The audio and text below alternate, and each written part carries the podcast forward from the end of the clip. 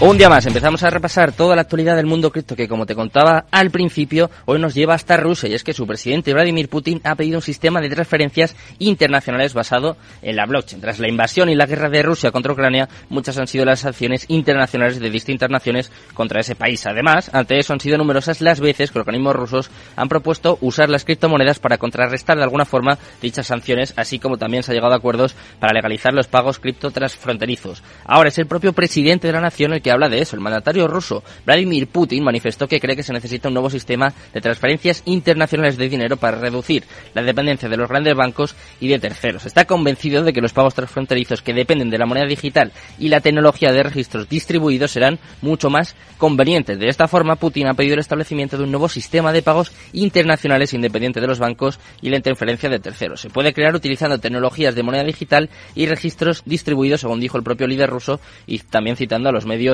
locales. Así que parece que Rusia está poniendo su mira eh, una vez más en la tecnología blockchain y en las criptomonedas. Vamos a estar muy atentos y por supuesto te lo vamos a contar igual que estamos muy atentos, no paramos de todo lo que está sucediendo con FTX. Y es que el fiscal general de Bahamas ha defendido la regulación de su país ante el colapso de FTX y el ex CEO de FTX, en este caso Sam Bankman-Fried, lo ha retuiteado. Como te digo, las Bahamas ha sido centro de debate en las últimas semanas tras el colapso de FTX con sede principal en ese país, pero no se ha quedado de brazos cruzados y ha actuado legalmente desde el momento de conocerse la crisis del exchange. De hecho, aprobó los nombres de quienes serían los liquidadores, quienes denunciaron fraude grave y posteriormente tomaron el control de los activos financieros del exchange. Ahora, durante un discurso pregrabado de 23 minutos, Ryan Pinder, quien también es senador y ministro de Asuntos Legales, resumió el colapso de FTX y aludió a las acciones del gobierno de las Bahamas al tiempo que trató de tranquilizar a los inversores y turistas de que el país era un lugar seguro para visitar y también para operar allí sus negocios. Hablando de negocios, en este caso vamos a hablarte de los inversores cripto que están cobrando más de 3.500 millones en este stablecoins. La capitalización de mercado de las principales stablecoins vinculadas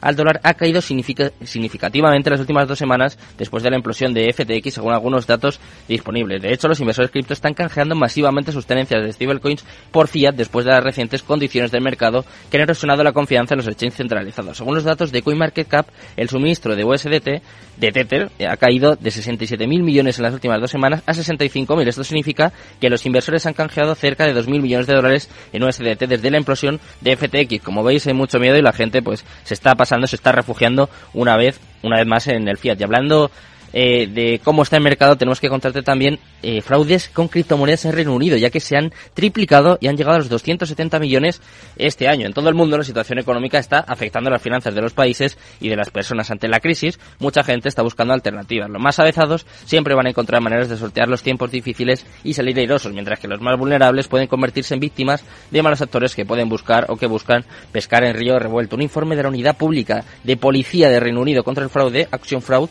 informó al Financial Times hoy de que el fraude de criptomonedas en Reino Unido aumentó un 32% hasta los 200 26 millones de libras esterlinas, lo que serían unos 273 millones en un solo año. Como veis, esta plaga, eh, pues bueno, sigue afectando al mercado cripto. Ya lo hemos visto también este año con FTX, con Terra, con el caso de Luna. Y bueno, pues es una desgracia que la gente siga perdiendo su dinero en este sector, en este mercado. Nosotros, para intentar eh, formarte, informarte para que esto no te suceda y sobre todo para que estés al tanto de los mejores eventos, te vamos a presentarte un pedazo de proyecto, un pedazo de evento que se va a celebrar en poco más de dos meses aquí en Cripto Capital. Seguimos.